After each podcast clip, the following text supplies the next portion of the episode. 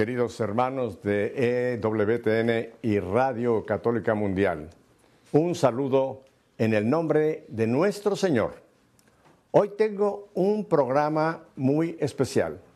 Después de veintipico años haciendo nuestra fe en vivo, hoy voy a un lugar donde nunca he estado y que siempre tenía yo deseo de poder tener alguien con quien conversar allá, que es ni más ni menos que en la franja de Gaza. Y quiero ya presentar a mi invitado de esta tarde, el padre Gabriel Romanelli, que está precisamente en la franja de Gaza en este momento. Padre, muchísimas gracias por haber aceptado esta invitación de EWTN y Radio Católica Mundial. Muchísimas gracias a ustedes y un gusto verdaderamente, un placer y un gusto. Estoy muy agradecido de esta posibilidad. Bueno, para ubicar al padre, el padre es misionero, obviamente, y es misionero de la congregación que tenemos muchísimo contacto con ellos, el Verbo Encarnado. Pero antes de que hablamos, Padre, ya de ese trabajo que usted realiza para el reino de Dios, para el Señor, vamos a hablar un poco de Gabriel. Uh, cuéntenos un poco de Gabriel y después vamos a entrar en ese llamado que el Señor le ha hecho a Gabriel. Bueno, yo nací en, en, en Argentina, como se darán cuenta por, por mi entonación de, del español, del castellano, el castellano. Nací en el 69 y en Buenos Aires y, y, bueno, viví toda mi infancia ahí y mi adolescencia. Y cuando tuve 12 años, eh, bueno, mi familia era muy religiosos. Eh, soy una familia de cuatro, cuatro hermanos, yo soy el menor de cuatro varones. Eh, y, y, cuando tenía unos 12 años, en realidad yo había hecho la primera comunión la confirmación, pero no entendía mucho de nada parte no me gustaba mucho incluso estar a... Mis hermanos me decían el ateo. De... el que más... Cuando tenía que, ir a la iglesia, teníamos que ir o íbamos, no solamente era el que más ponía peros, no quería, que todo el tiempo. Y, y, bueno, pero a los 12 años cayó en mis manos un librito de mi papá, que era el libro de San Juan Bosco, La Juventud Instruida. Entonces me lo puse a leer y ahí había siete meditaciones de Don Bosco, muy, muy pequeñas para niños, adolescentes, sobre los novísimos, sobre el cielo, el purgatorio, el, el infierno, la muerte, el, el, pecado. Y el juicio, y el juicio, sí.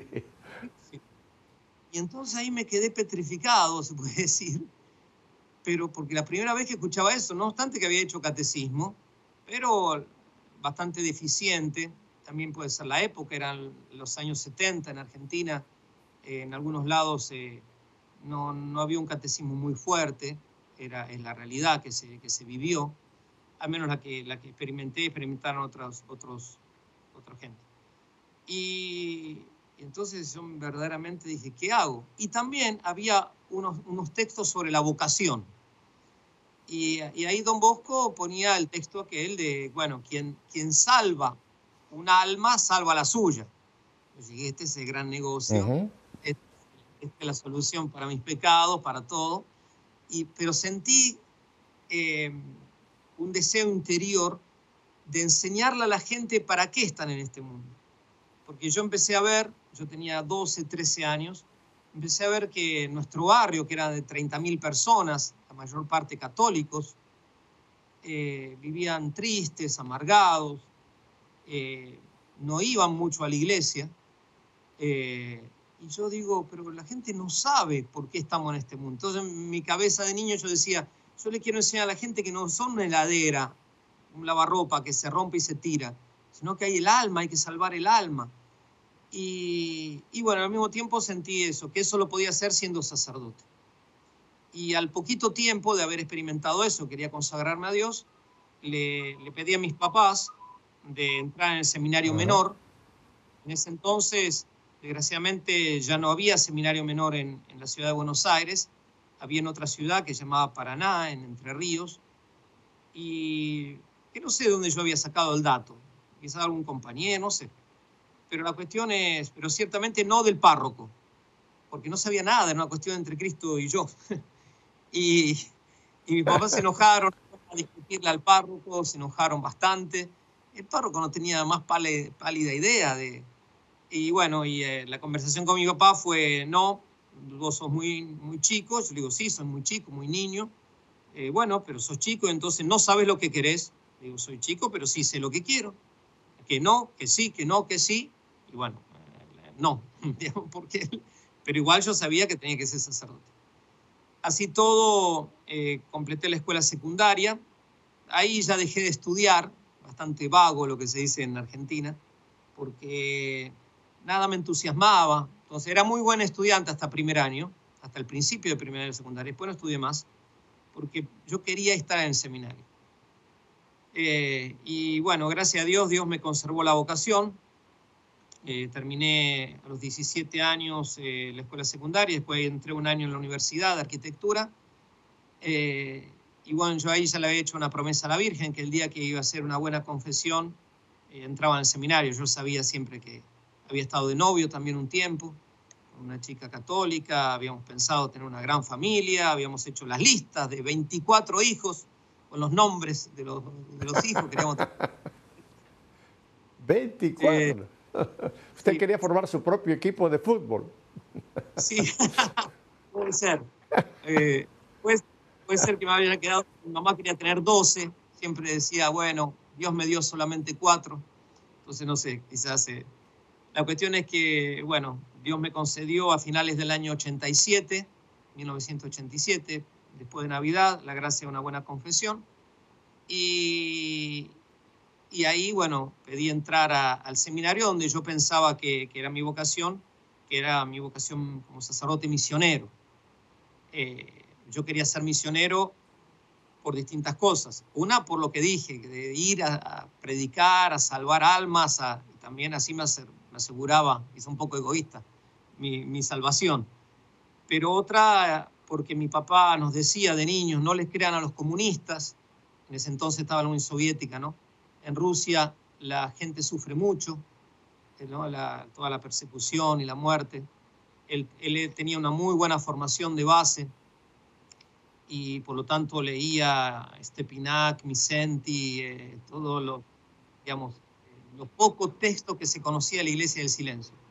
Y otro sacerdote jesuita muy bueno, el padre Alfredo Sáenz, nos había enseñado también de adolescentes a rezar el Via Crucis de la Iglesia del Silencio, que era en cada estación del Via Crucis rezar por una nación, un grupo de naciones de lo que ahora es la ex Unión Soviética.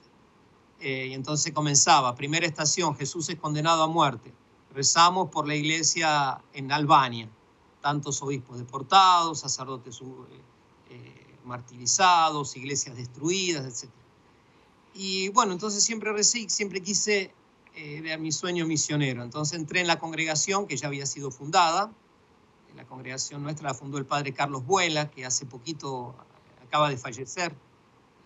tuve la gracia de estar en los funerales, en los últimos funerales en, en la Casa Madre en San Rafael de Mendoza. Y entonces pedí entrar y el, el párroco, eh, bueno, me presentó y, eh, a decir verdad, dudó un poco, porque yo los últimos tiempos, como decía, yo sabía que tenía vocación, pero yo quizá iba al boliche bailable a la noche, después volvía, hacía la noche heroica delante del Santísimo Sacramento. Entonces, un poco contradictorio. Pero él me dijo, no, digo, que, que sacerdote. Bueno, me presentó, así que entré en, en el primer noviciado de la congregación, el 31 de hice todos mis estudios de seminario en Mendoza, en el seminario María Madre del Verbo Encarnado, que tiene allí la congregación. Y, y bueno, me ofrecí a, a, Rusia o a los países de la, en ese momento, ex Unión Soviética. Pero cuando llegué antes de la ordenación, ya cuando terminé los estudios, mis superiores me propusieron venir a Palestina, la tierra del Señor, lo cual yo no había considerado porque pensé que iban a mandar Pesce Grossi, digamos, personas importantes, sacerdotes con experiencia. Eh, así que bueno, me sentí verdaderamente muy honrado de poder venir a, aquí. Y, y, bueno, entonces vine como no ordenado todavía porque cuando terminé el seminario se falleció el obispo de San Rafael y por mucho tiempo no tuvimos obispo. Entonces mis superiores mandaron, yo ya sabía que la misión en Medio Oriente, así que fui a Egipto a estudiar árabe. Eh, y ahí fui ordenado diácono, después volví para mi ordenación sacerdotal. Esa es más o menos el resumen de, de mi educación inicial. Muy, muy, muy resumida, pero, pero muy clara, padre Gabriel. Déjeme hacerle algunas preguntas. Primero, un punto que usted mencionó, creo que es muy importante recalcarlo, los novísimos. Eh, qué, interesante cómo ese, esa realidad a la que todo el mundo nos vamos a enfrentar, la gente le tiene pavor. Y tristemente, y usted lo acaba de decir, no se, no se predica mucho sobre esto. Se debería hablar más porque realmente es una situación a la cual nos vamos a enfrentar tarde o temprano, ¿no? Que es precisamente la muerte, el juicio, eh, cielo, infierno, etcétera. Pero la gente no sabe de esto. Ah, esa es una de las misiones que tengo yo de hablar de los novísimos. Y hay veces que la gente me dice, Pepe, tú eres muy pesimista. Le digo, no, no, no, soy realista. Eso no es ser pesimista, es una realidad a la que tenemos que tener eh, clara enfrente de nosotros. O sea que qué interesante cómo esa, esa realidad de nuestro destino eterno fue eh, como la, llave que el Señor usó para entrar y empezar a, depositar ese llamado a la vida sacerdotal, ¿no? Así que le agradezco mucho que nos haya contado esto porque ahora yo se lo digo a todo nuestro auditorio, entérese de lo que son los novísimos. En EWTN yo les voy a poner una página donde van a poder leerlo con claridad y prepararse para esto. Padre, la, otra situación también que es muy interesante es cómo usted eh, tuvo esa, pues esa eh, digamos, esa etapa en donde la familia decía no, pero usted seguía teniendo por dentro de que sí, ¿no? Pero usted nunca forzó la situación, sino terminó sus estudios, incluso estuvo ese año en, la universidad y finalmente llegó usted a, pues eso, ya a entrar a esa vocación que el Señor lo había llamado. Eh, una pregunta, ¿cómo conoció usted al Instituto del Verbo Encarnado, al cual usted forma parte hoy día, Padre Gabriel? Bueno, em, bueno por lo de los novísimos, ¿no? muerte, juicio, infierno, cielo, estoy completamente de acuerdo. Y desgraciadamente muchos de los que tienen miedo o tenemos miedo quizás somos los sacerdotes, somos muchas veces unos cobardes, nos comportamos como Pedro la noche de su ordenación sacerdotal, que se, en vez de ir a festejar la ordenación se fue a... Y, y no sabemos que le causamos mucho daño a la gente, porque en definitiva no le hablamos de la eternidad. Y no es, no es un tema pesimista, es, será pesimista el que desgraciadamente piensa que, está llamado al infierno. Nadie está llamado al infierno, todos estamos llamados al cielo. Y Dios nos pone en esta tierra para salvarnos y nos ama. Y, así que, pero es un tema que hay que predicarlo y le digo sinceramente de mi experiencia sacerdotal, eh, incluso a los religiosos, porque sin los religiosos nosotros no somos hombres y mujeres de eternidad, porque se trata de eso. Nada tiene sentido también hay que hablarle a la juventud. ¿Por qué un joven se va a mantener puro, se va a mantener casto, virtuoso, bueno? ¿Por qué se van a mantener los matrimonios fieles en, si después todo es lo mismo? Eh, entonces, digo, eso estoy completamente de acuerdo. Eh, y después, en, en cuanto a, a, mi vocación, sí, fue una, considero que fue una gracia de Dios el mantenerme, el mantenerme firme, porque yo muchas cosas no entendía, ¿no? Después a posteriori pensé, si yo hubiese entrado al menor, quizás me hubiesen echado a patadas en ese momento, ¿no? Así que, pero no pude hacer más porque yo era menor de edad. Pero con el paso del tiempo, cuando a los 18 años volví a decirle a mis padres, yo ahí sí ya había pensado, digo, bueno, si me dicen que no, en ese momento en Argentina uno la emancipación la tenía a los 21 años. Entonces digo, ¿qué? ¿Le tengo que hacer un juicio a mis padres? ¿Tengo que hacer una causa, algo? Pero yo estaba dispuesto a hacer algo, yo no me iba a aguantar hasta los 21. Gracias a Dios, mi papá aceptó con mucho dolor, él estaba igual enfermo de cáncer, ofreció sus dolores por mi sacerdocio y hicimos un pacto y yo dije que iba a rezar todos los días por, por él y por la familia, además de toda mi misión. ¿no? Entonces me dio su bendición. La primera y única vez que en mi vida que le pedí una bendición así, te pido la bendición tuya para... Qué hermoso, qué hermoso. Y bueno, y después usted me, preguntó cómo es que conocía el Instituto del Barbo Encarnado. Eh, yo pertenecía a, una parroquia en Capital Federal, digamos, de Buenos Aires, en la ciudad de Buenos Aires, a la parroquia de Nuestra Señora del Perpetuo Socorro. Eh, en esos años, cuando yo descubrí la vocación, eh, el padre, el padre Vuela Carlos Vuela, que viene de fallecer, el que fundó la congregación o la familia religiosa del Barbo Encarnado, eh, recibió una inspiración. El 3 de mayo de 1981, el Día del Cristo de la Quebrada, una devoción muy fuerte en, el centro de Argentina, en San Luis, eh, recibió eso, que tenía que comenzar una congregación religiosa, sacerdotal, eh, y, entonces nunca dudó de eso y lo propuso a sus amigos sacerdotes, a algunos le pareció buena la idea, lo propuso a su obispo con el tiempo y el obispo también le, le dio la bendición, pero era un obispo ya mayor y le dijo yo no me siento con fuerza como para empezar esta experiencia, buscate un obispo benévolo, que fue finalmente el obispo de San Rafael de Mendoza, el obispo Monseñor León Kruk, un hombre de Dios muy bueno, muy sufrido, eh, que durante muchísimos años todos los jueves a la noche se pasaba la noche entera delante del Santísimo pidiéndole por vocaciones para su diócesis y Dios le mandó por medio de, esta, de este pedido del Padre Huela la posibilidad de que él funde su seminario diocesano, que lo puso en manos de la congregación del Barón Carnado, que también la fundó el mismo día, el Padre Huela, en el 1984. Entonces, mi contacto con la congregación fue desde los inicios, porque el Padre Carlos Nadal, que es un padre diocesano de Buenos Aires, era amigo del padre Huela, y él una vez al año traía misioneros para hacer misiones populares, algo también que nos caracteriza como congregación. Es decir, no hemos inventado nada, no hemos inventado la pólvora. Nosotros nos valemos de las misiones populares de San María San Leonardo de Puerto Mauricio, los ejercicios espirituales de San Ignacio, el oratorio de Don Bosco. Pero bueno, cosas que siempre dieron eficacia y adaptándola a los tiempos, hemos experimentado que da eficacia. Y entonces entré en el grupo de misioneros laicos, éramos como 100 en ese momento, la parroquia tenía 30.000 almas, yo era el más chico, íbamos a visitar las casas, de casa, de casa, de puerta en puerta, que en realidad es una, una costumbre católica, que se ha abandonado y la han tomado las iglesias protestantes o incluso sectas, ¿no?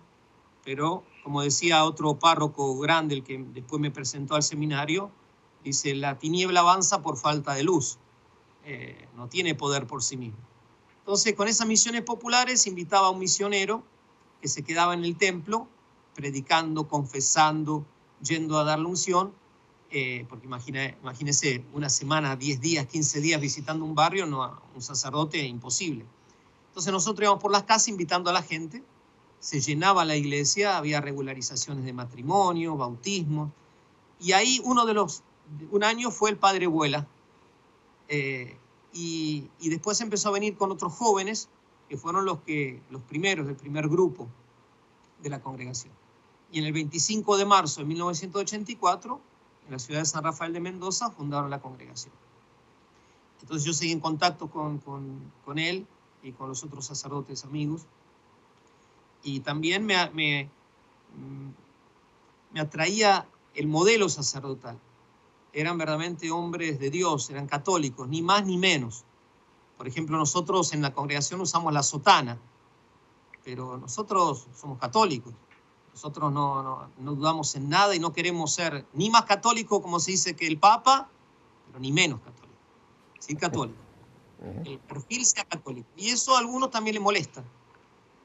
Digamos, porque, porque molesta, porque desgraciadamente en la viña del Señor hay de todo, también estamos nosotros, pero a veces parecería como que no habría mucho espacio para, para un perfil así. Nosotros lo que queremos es hacer el bien. Entonces me sentí siempre atraído por estos sacerdotes que eran muy buenos, muy pastorales, no tenían problema de, de atarse la sotana a jugar al fútbol con nosotros, sacarse la sotana para tirarse al agua, eh, o, normal, digamos muy buenos con todas las personas, no solamente con los católicos, con los que no creían, con las sectas, que en esa la época de los 80, claro. muy virulento. Ahora también, lo que pasa que ahora desgraciadamente hay, hay tanta confusión que ya eh, quizás no se siente la virulencia, pero en ese momento se sentía frontal. Bueno, ya estamos en el punto donde entonces usted conoce la congregación y ya nos habló usted de su diaconado. Vamos a hablar ahora de su ordenación y del trabajo que está realizando, Padre Gabriel. Vamos a un brevísimo corte, pero vamos a volver. No cambie de dial, porque lo que va usted a escuchar ahora del trabajo que este santo sacerdote hace, lo va realmente a llenar a usted de admiración y de deseo de orar por ellos. Volvemos el Padre Gabriel y un servidor enseguida. Quédese con nosotros.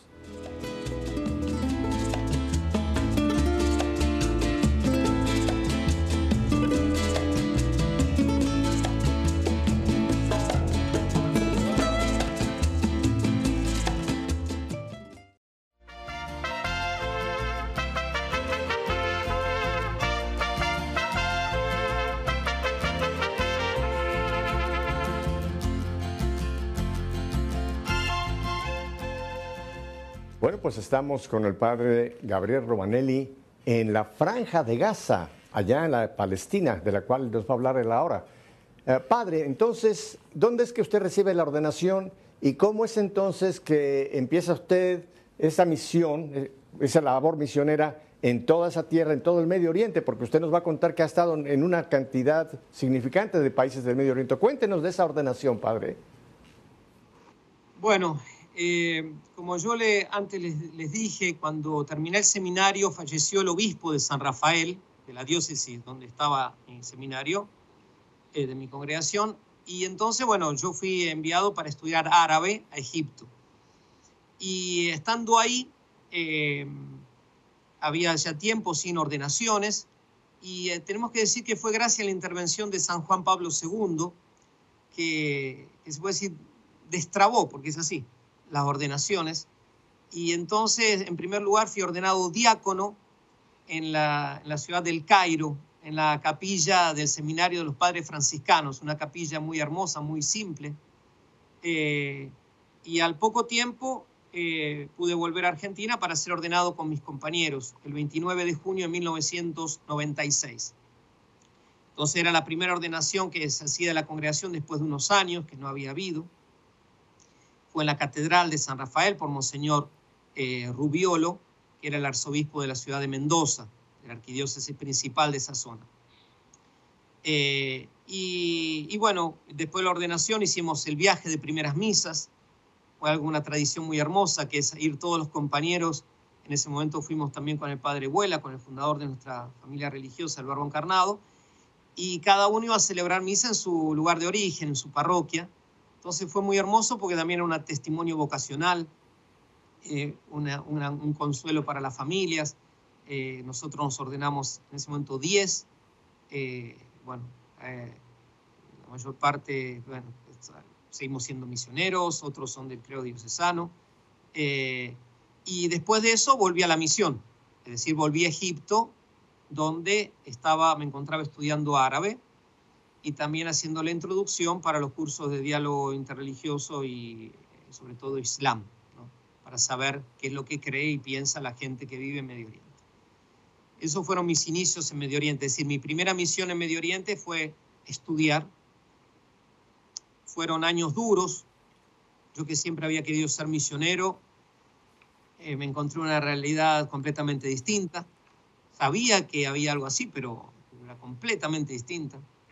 Eh, donde no hay libertad de, como la tenemos en Occidente. Y aunque hubiese libertad, al principio uno se torna sordomudo, porque la lengua del lugar es el árabe y solamente el árabe.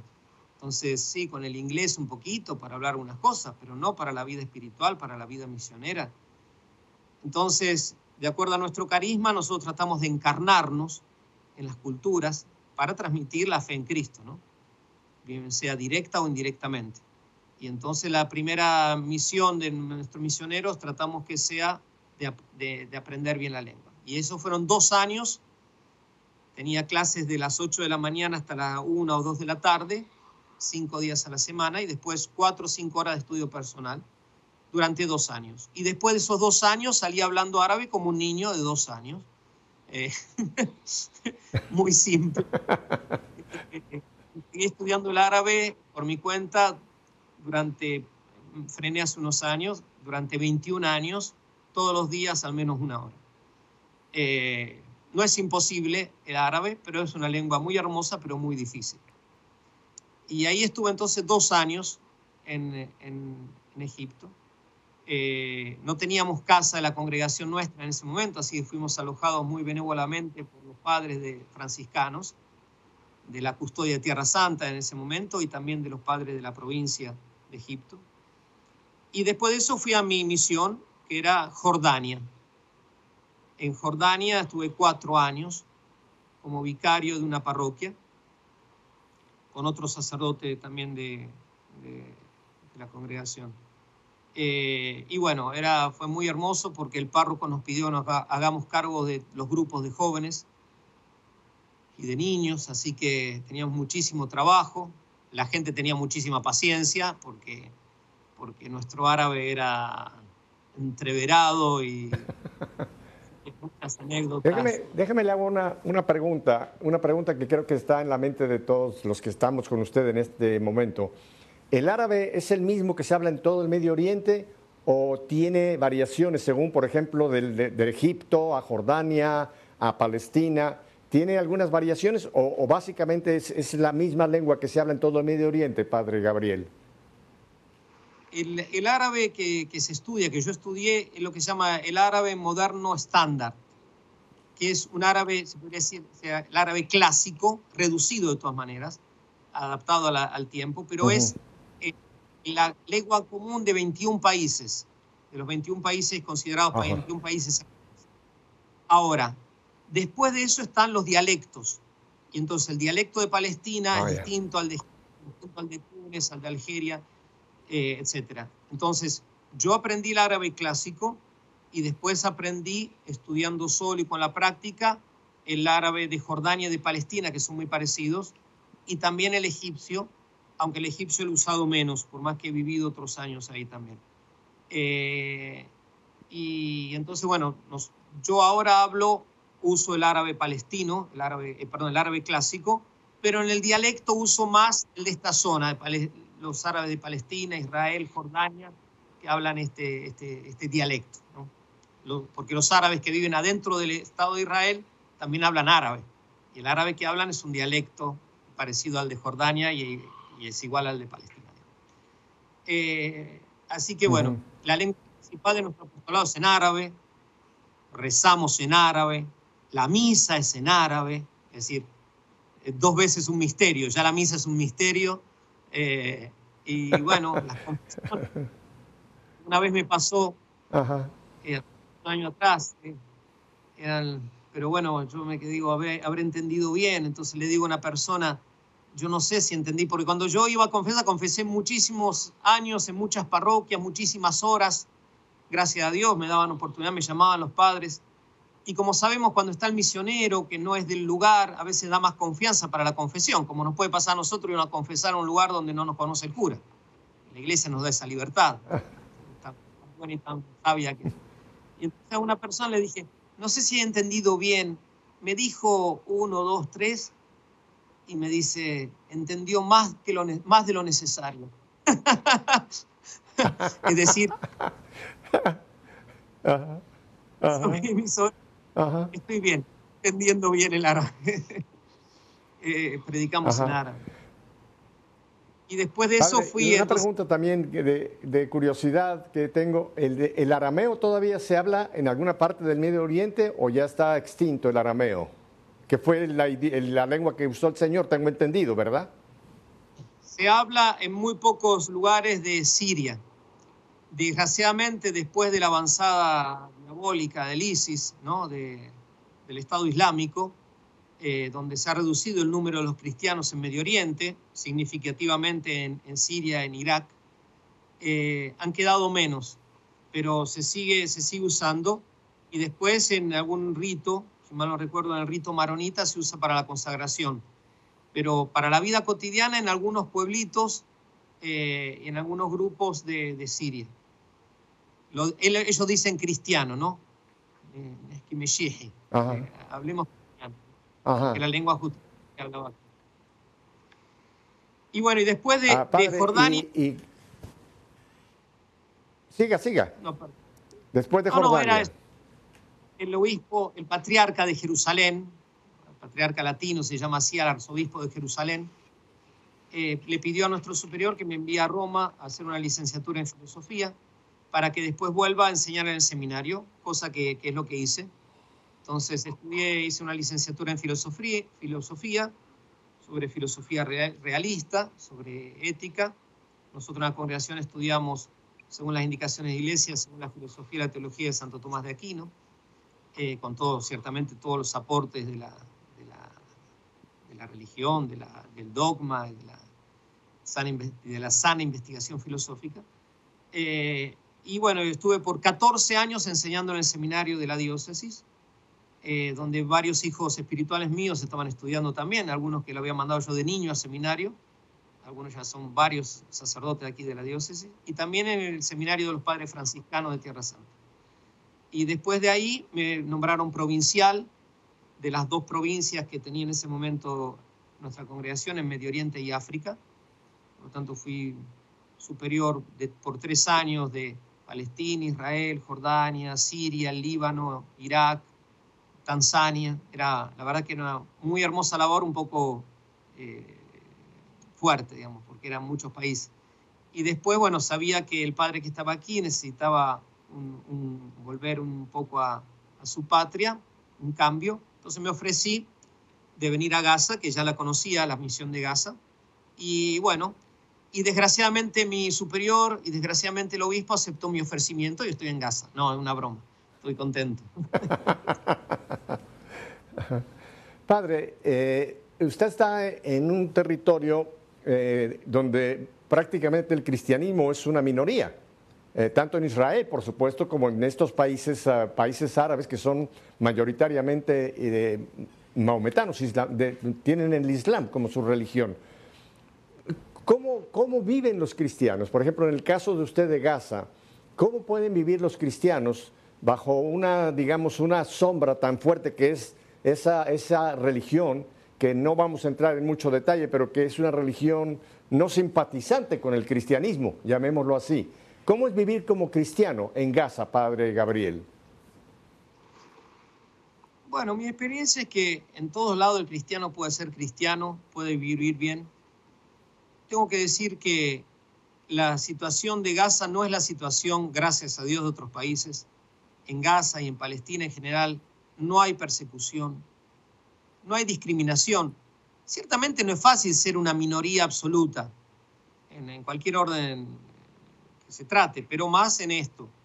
Eh, para que se entienda, en este lugar, en esta parte de la Tierra Santa, eh, nuestra parroquia se llama de la Sagrada Familia, en honor a la tradición constante que dice la Sagrada Familia, cuando huyó de Belén pasó agarró la vía Maris, el camino del mar, huyendo para Egipto, y después volviendo de Egipto para Nazaret. Entonces se llama de la Sagrada Familia. Siempre desde ahí hubo cristianos. Pero la comunidad cristiana en este momento, todos los cristianos de la franja de Gaza, somos 1017 personas, entre las cuales nos contamos 135 católicos, contando los curas y las monjas, los religiosos, las sacerdotes y las religiosas una comunidad minúscula, ya que la población aquí es de 2.300.000 personas. 2.300.000 personas musulmanas, eh, los cristianos somos 1.000, 1.017, lo que más o menos correspondería eh, al menos del 0,045%, eh, digamos, en Palestina, en Israel, las otras zonas, varía, se habla de un 2% en general, en algunos lados puede ser más, en otros menos, eh, pero acá no llega al 0,1%, 0,045%. ¿Cómo es la vida? Nosotros tratamos, digamos, hay libertad de religión, no hay libertad de conversión religiosa, como en muchos países, la gran parte de países de Medio Oriente. Es decir, un musulmán no puede convertirse, según las leyes de aquí, digo, después hay casos que Dios sabe, eh, eh, al cristianismo. Eh, pero el trato es, como digo, es muy bueno, nos dejan hacer nuestras actividades. Tenemos tres colegios católicos, no obstante somos 135 personas. Eh, con Cáritas tenemos 10 clínicas, nos asistimos a miles y miles de pobres. Es una, una zona, la franja de Gaza, donde hay mucha pobreza, donde falta agua, donde falta paz, donde falta libertad, donde tenemos guerra cada dos por tres, la gente no sale, no le dan permiso para, para, salir, eh, digamos, entonces eh, se vive de manera muy, de manera muy precaria, eh, pero nos da libertad, entonces nosotros tratamos de crear también un oasis, en realidad para todas las personas, pero en primer lugar para nuestros hijos, que son los católicos y los otros cristianos, que también participan, los ortodoxos participan mucho en nuestras actividades. Y, y bueno, digamos, el, cristiano acá, en general en todo Medio Oriente, es muy serio, que no quiere decir es triste, todo lo contrario, es muy serio con su religión. De hecho, el cristiano de Medio Oriente se escandaliza al ver que, que tantos cristianos en Occidente no creen en Cristo no bautizan a sus hijos, no se casan, matan a sus hijos, el aborto. Desgraciadamente, tengo que decir, como yo de, adolescente también, cuando me convertí, empecé también a los grupos, estar en los grupos pro-life, ¿no? Defensa de la vida. Eh, aquí es muy difícil el tema porque está toda la influencia internacional de distintas sociedades que le imponen a Palestina, por ejemplo. Bueno, lo ayudamos, pero sí reconocen esta ley o tal cosa. Entonces los cristianos que ven a, los a Occidente como el modelo, porque saben que la mayor parte son no solamente cristianos, sino católicos, se encuentran un poco escandalizados y a veces toman malas costumbres. Por ejemplo, muchos están convencidos que la, el modelo católico de familia tiene que ser dos hijos, porque así lo ven en mucha parte de Occidente, donde tiene que... Yo digo, pero ¿dónde sacaron eso? Eso no es así la bendición de tener los hijos, digamos. Una cosa es no. cosa y entonces lo que ven, y según las estadísticas, por ejemplo, de Israel, que es bastante serio en las estadísticas de este tipo, eh, ya hace unos años atrás, el grupo religioso que menos hijos tiene son los católicos. Es decir, pero, pero cuando entienden, em, tratan de tener familias más numerosas, entonces, eh, porque son gente buena y después gente que sufre por su fe. No se hacen de víctima, viven, viven codo a codo con los vecinos musulmanes. Tenemos nosotros profesores musulmanes en la escuela, la mayor parte de nuestros alumnos son musulmanes. Se pueden imaginar 2.300.000 personas, somos mil los cristianos. Entonces nuestra escuela, la mayor parte, la mayor parte de nuestra gente que conocemos son musulmanes. Entonces en el trato, en el día a día, es muy bueno. Hay grupos que son evidentemente fundamentalistas, grupos, pero, pero son la, verdaderamente son la minoría. Y los cristianos, bueno, también defienden, su, no tienen problema un cristiano de, defender a Cristo, de defender su cruz, de llevar la cruz, eh, digamos, con toda simplicidad, ¿no?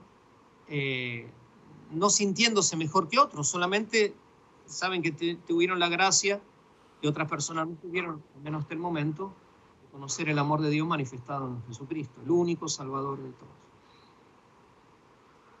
Hay, otros países ah, árabes, Padre, donde, donde lo que usted menciona es imposible. El, tener una Biblia o el mostrar una, una cruz eh, públicamente puede ser, puede ser eh, delito, puede ser muy seria la, situación que se puede enfrentar un cristiano en, otros países, Saudi Arabia, etcétera, otros países árabes. Pero por lo que usted nos dice, tanto en Palestina como en Jordania, eh, hay, hay, una mayor tolerancia, lo cual me sorprende gratamente escucharlo de usted que vive ahí, ¿no? Pero ustedes lo que no pueden es evangelizar, ¿verdad? O sea, usted no puede eh, hablar de Cristo a un musulmán con la intención de que conozca la religión cristiana, o, sí se puede en, concretamente en Gaza, Padre Gabriel. En principio no se puede. Ok, entiendo. su sonrisa lo dice todo.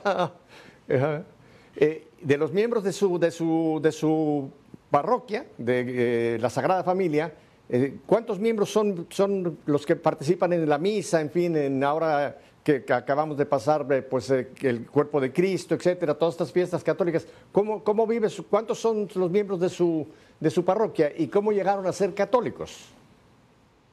Bueno, ellos son católicos de siempre. Hay algunos que vienen también, como muchos de, Medio Oriente, han quedado en la ortodoxia y después han vuelto a la Iglesia Católica. Eh, pero como digo, siempre ha habido una comunidad católica, una comunidad cristiana. Eh, entonces no son conversos. No es que son musulmanes que se han convertido al cristianismo.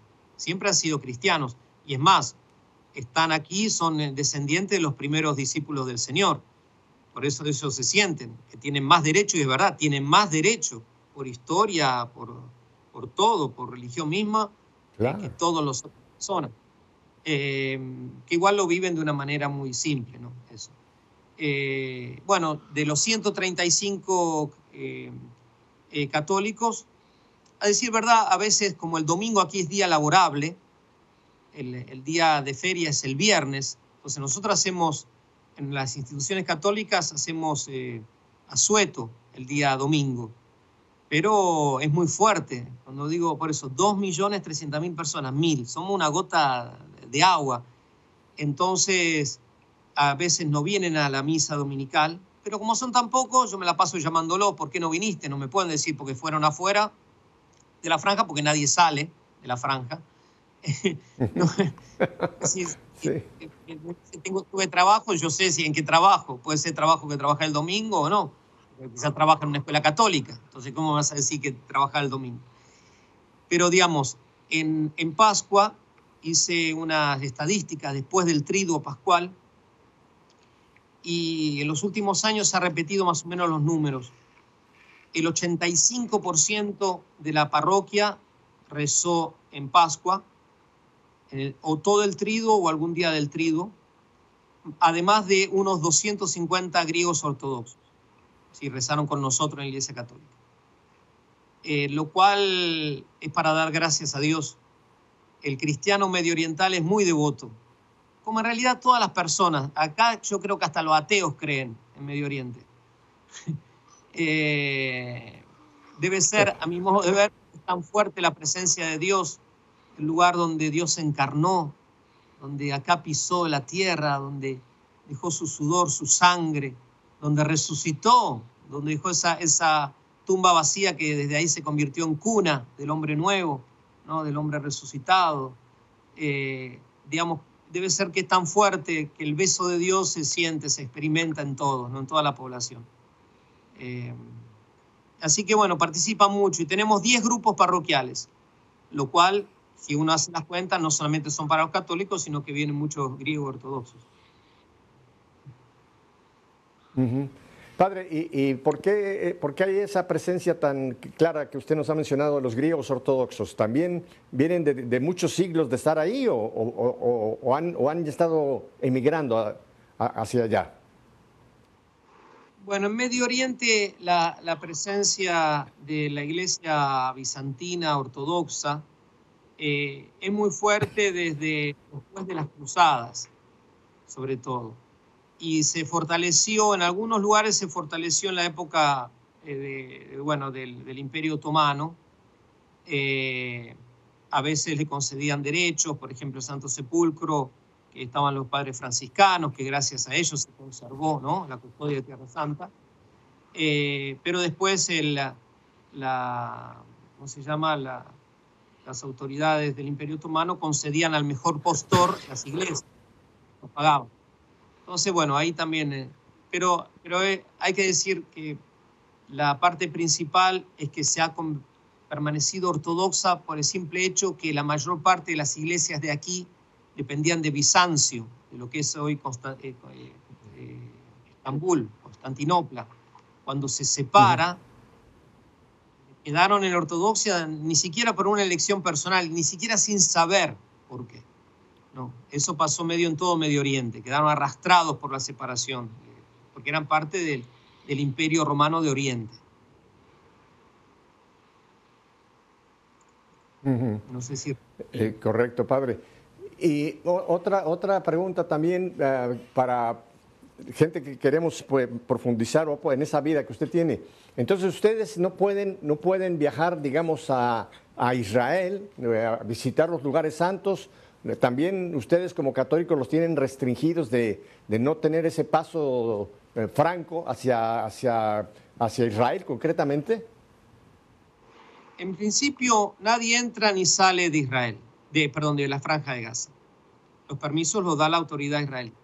Ahora, con nosotros los extranjeros nos dan unos mm. permisos que los renuevan cada tanto y en general, bueno, yo no, he tenido mayores problemas, algunos misioneros nuestros de Egipto, sí, eh, que esperemos se soluciones, porque estamos aquí para una misión espiritual, nada Ahora, para los cristianos, los últimos años, ya hace varios años, Israel concede a un grupo, no a todos los cristianos, la posibilidad de ir a Belén para Navidad y a Pascua, eh, y en Pascua a Jerusalén. Eh, pero bueno, no es a todos, hay personas que hace 17 años que no le dan el permiso, otros 7 años, 8 años. Yo, por ejemplo, hace años que quería hacer un viaje con los jóvenes a, a la otra parte de Tierra Santa para que conozcan con los dirigentes Scout. Y lo pedí durante tres años y medio nunca me lo dieron. Eh, bueno, finalmente, después de la última guerra, hace un mes, pudimos ir unos días a Egipto, porque Gaza hace frontera con Egipto.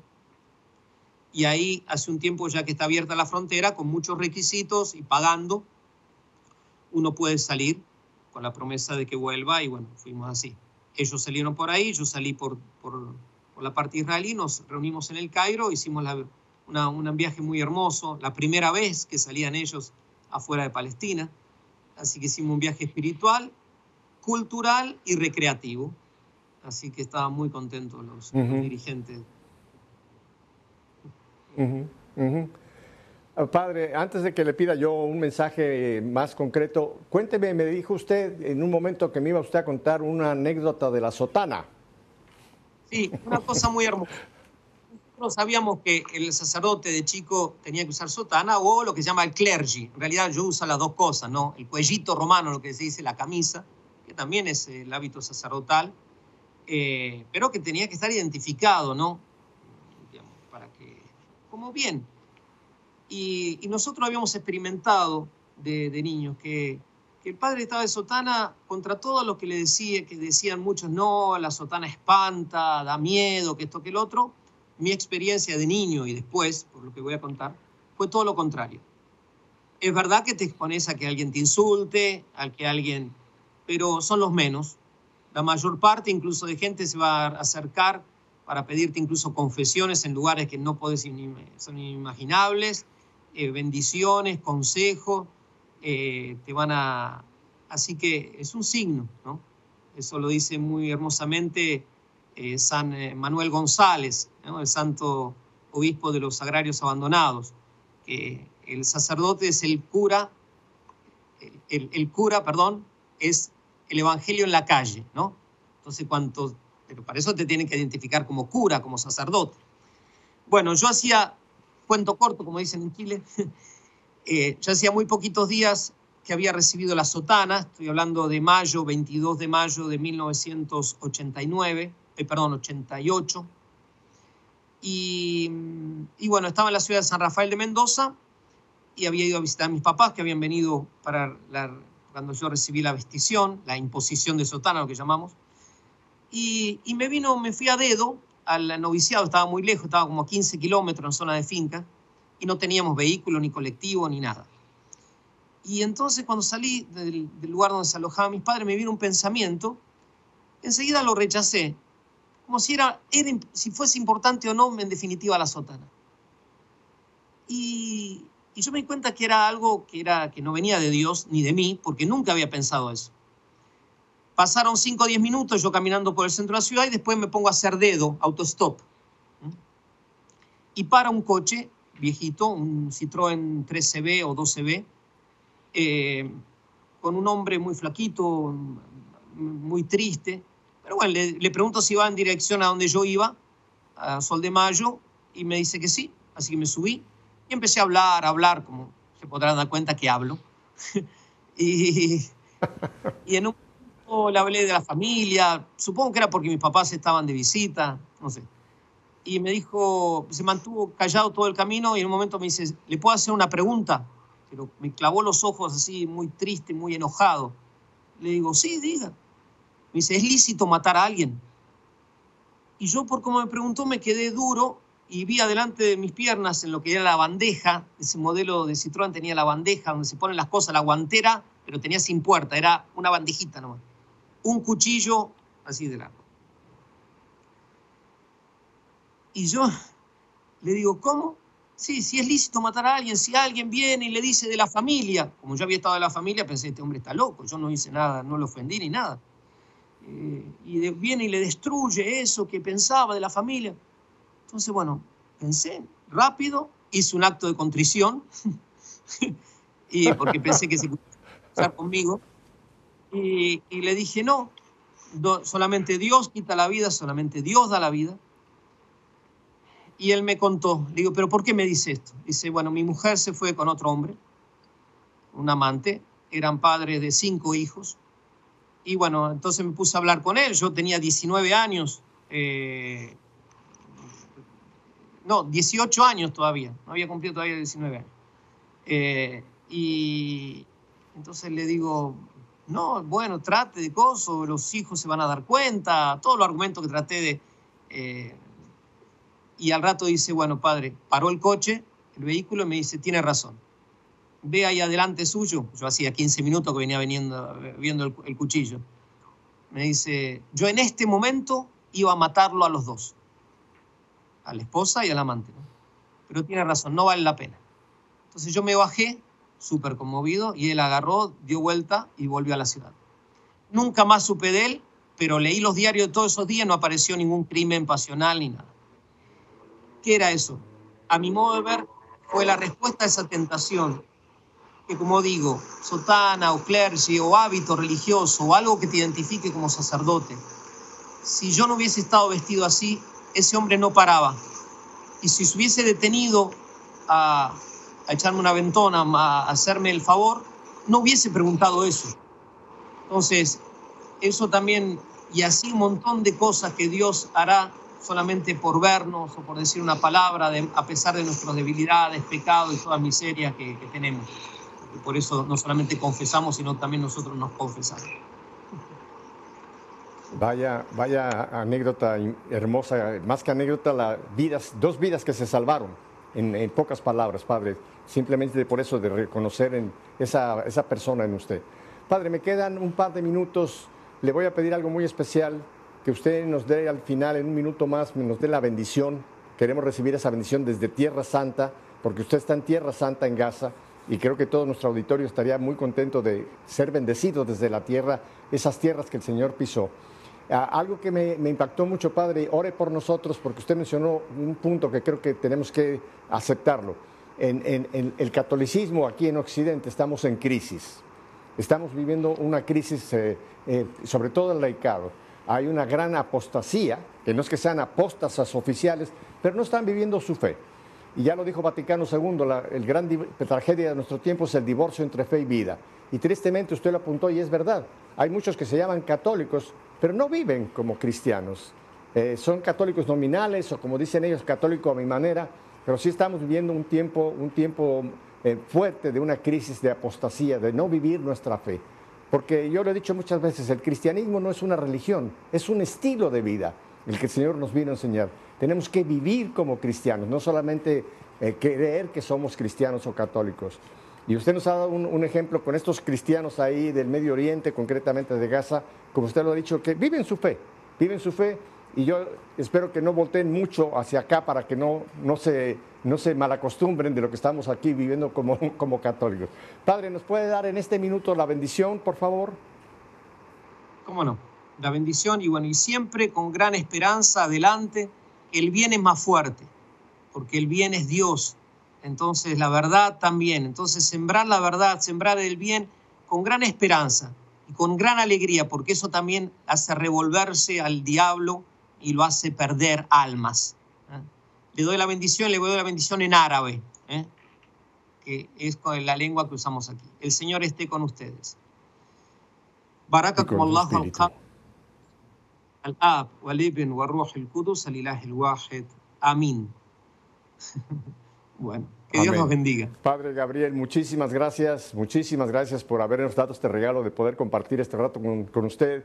Y en un futuro voy a volver. Me gusta mucho tener contacto con católicos que están en situaciones como la de usted, que realmente nos enseñan a cómo es importante, en donde quiera que nos encontremos, aún en país como el que usted está, el poder seguir siendo alegres como usted lo es y el poder seguir transmitiendo nuestra fe y cuidando a ese rebaño que el Señor le ha encomendado. Que Dios lo bendiga a usted también, Padre Gabriel, y a ustedes, mi querida familia, creo que han gozado como yo, ¿verdad? Y si ya saben mi despedida, si Dios nos concede una semana más de vida, volveremos para oír lo que hemos escuchado hoy. Que nuestra fe sea una fe en vivo. Hasta entonces, muchísimas gracias.